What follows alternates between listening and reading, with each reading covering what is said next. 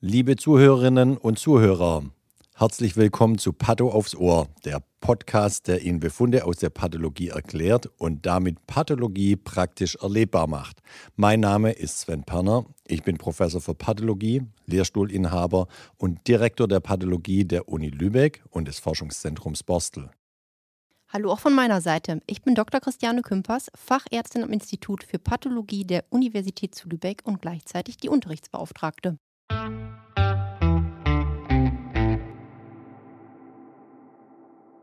Moin und Servus aus Lübeck zu unserer nächsten Folge zum Patho-Podcast Patho aufs Ohr. Ähm, Charlotte, wir haben einige Rückmeldungen bekommen, dass du zwar Dr. Christiane Kümpers heißt, aber ich dich immer als Charlotte anspreche. Ähm, willst du mal aufklären, warum ich dich immer Charlotte nenne? Mm. Ach nö, Sven, ich weiß. Ich glaube, nö, ich glaube, das klären wir mal in einem anderen Podcast. Das ist noch zu früh. Okay, dann klären wir das wann anders. Gehen wir direkt dann wieder in die äh, Befundbesprechung. Wir haben hier einen Fall, einen Befundbericht von einem männlichen Patient, geboren 1997. Klinische Diagnose und Fragestellung lautet hier Oberlappen bei Zustand nach TBC. Also TBC ganz klar steht für Tuberkulose, eingesandtes Material, oberer Lungenlappen rechts und die Makroskopie sieht folgendermaßen aus: 11 x 8 x 5 cm großes Lungenteilresektat, abgesetzt mit Klammernähten bis 6 cm, Bronchiengefäße auf Höhe mit dem Lungenparenchym abgesetzt, die Pleura überwiegend glatt. Auf der kostalen Seite, also auf Seite der Rippe, Abdrücke der Rippen, passt gut. Das Lungenparenchym mit multiplen kleinen nodulären Aufhellungen bis 0,5 cm, insgesamt kein malignitätssuspekter Herdbefund peribronchialen Lymphknoten. Gut, das lässt doch schon mal einiges erwarten. Frau Dr. Med Christiane Kümpers, darf ich an dich übergeben? Möchtest du weitermachen? Ja, gerne. Also die nächste Frage ist ja, was haben wir dann erstmal eingebettet? Und was man immer erstmal macht, sind die Absetzungsebenen von Resektaten. Das wäre bei der Lunge eben einmal die Absetzung des Bronchus und einmal der Gefäße. Dann, weil es immer dazu gehört, auch die Lymphknoten und dann natürlich das, was in der Lunge auffällig war. In dem Fall natürlich dann die schon beschriebenen kleinen nodulären Aufhellungen.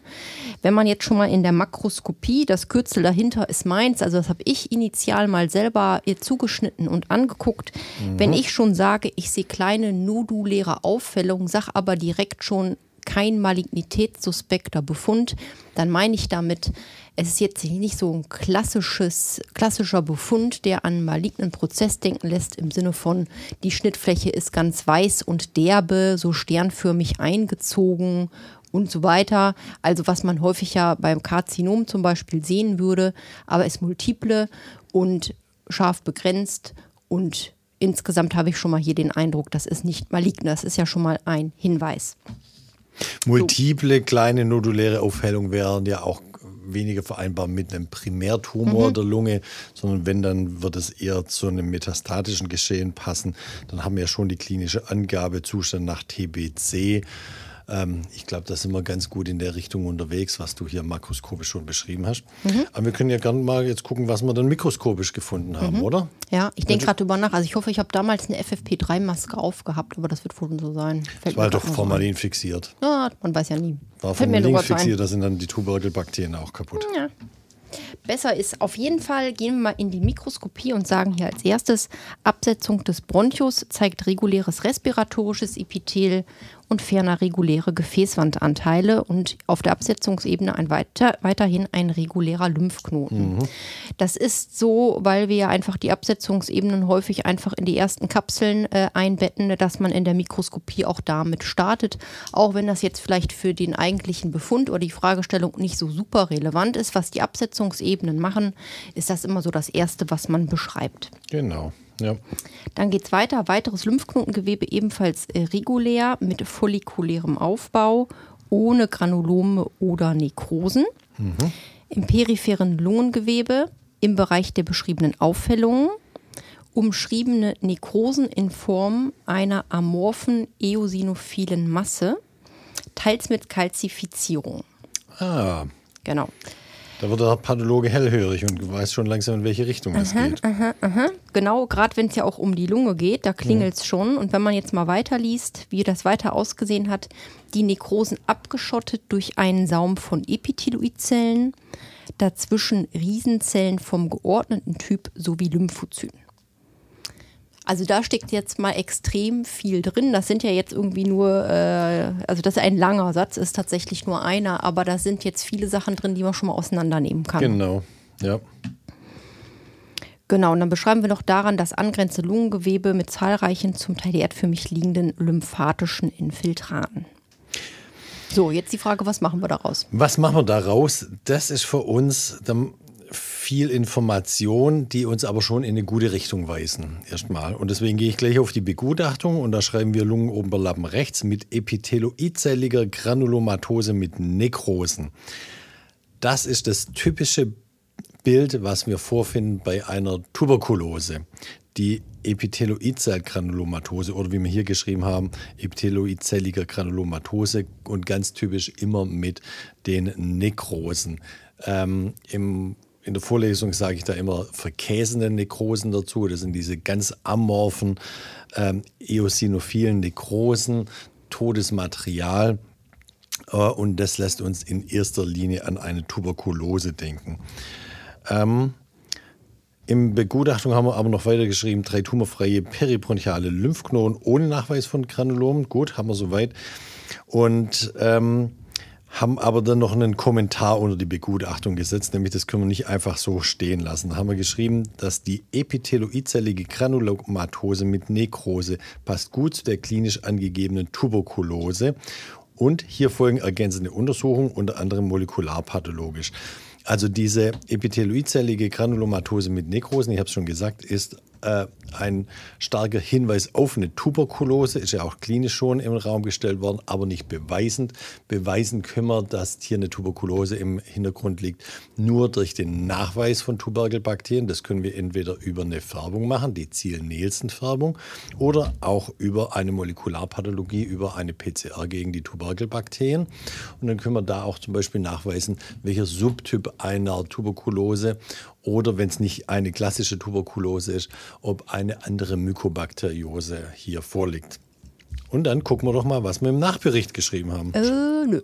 Ich würde sagen, wir springen noch einmal kurz in die Mikroskopie. Okay, gut. Ja, doch, ich finde, das ging jetzt zu schnell. Wir müssen doch noch mal ein bisschen besser erklären, was wir histologisch jetzt sehen, dass man das epithelzellige Granulomatose mit Nekrosen Dann nennt. bitte, erklär. Gut. Also, das ist ja so ein relativ umständlicher Begriff, epithelzelige Granulomatose mit Nekrosen. Man kann auch sagen, epithelzelige verkäsende Granulomatose oder wie auch immer.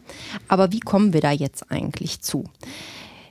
In der, Makro, in der Mikroskopie haben wir ja gesagt, dass diese in der Makroskopie beschriebenen Auffällungen äh, Nekrosen entsprechen. Und Nekrosen wird ja hier beschrieben in Form einer amorphen eosinophilen Masse.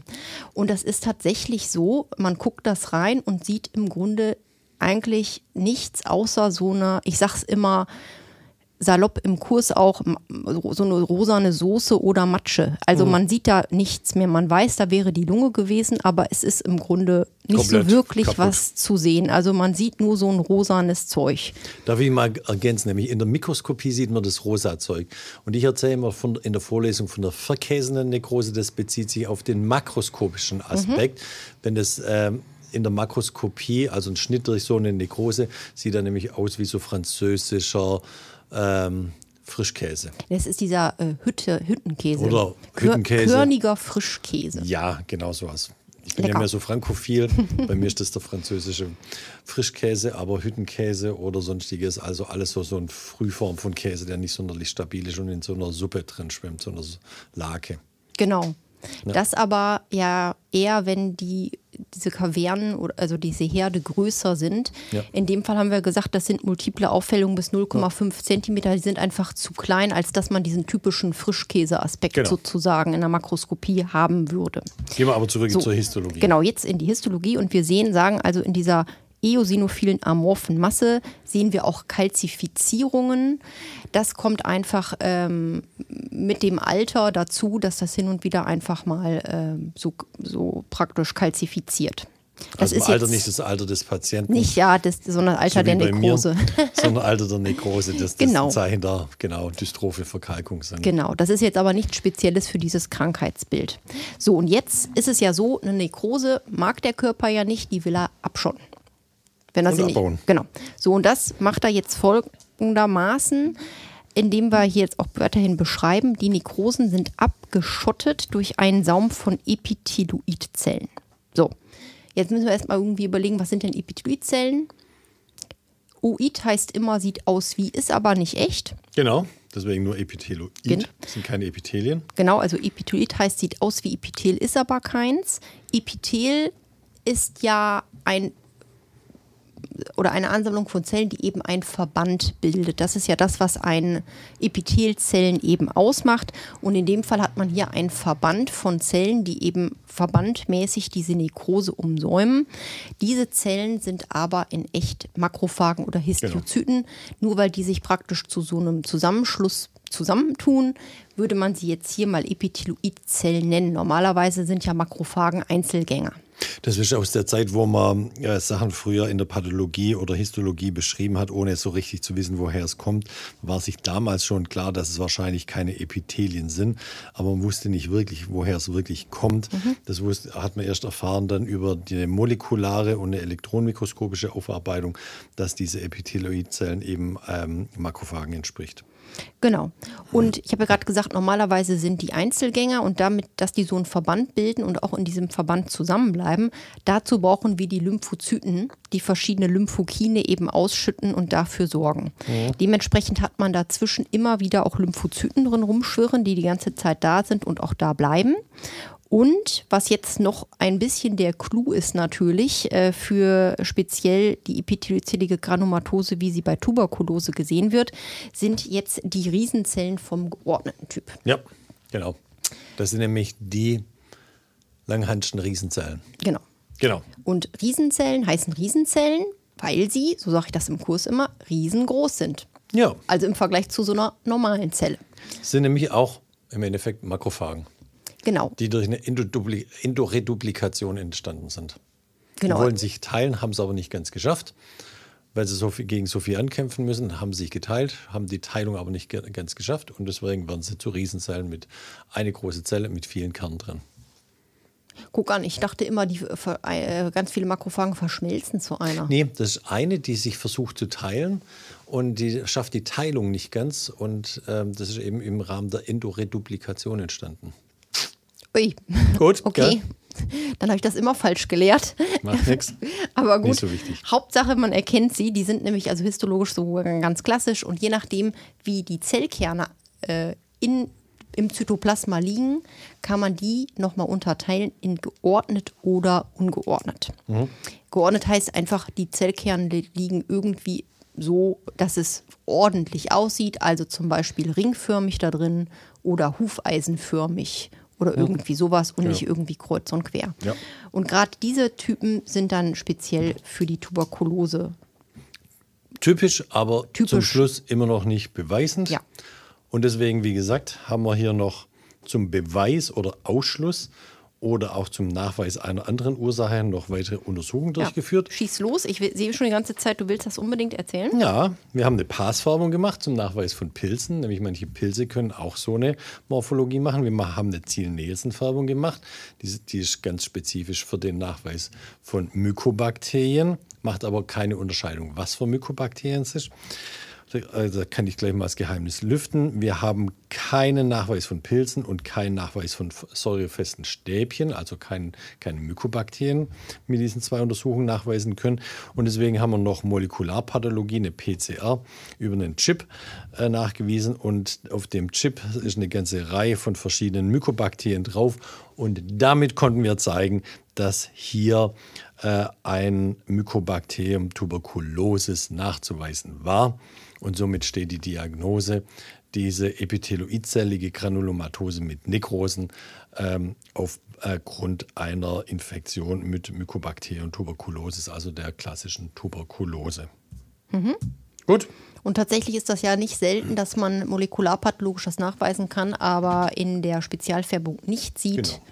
Die Molekularpathologie ist einfach wesentlich sensitiver mhm. als die Färbung, vor allem mit der Zielnesenfärbung. Ja. Genau. Gut.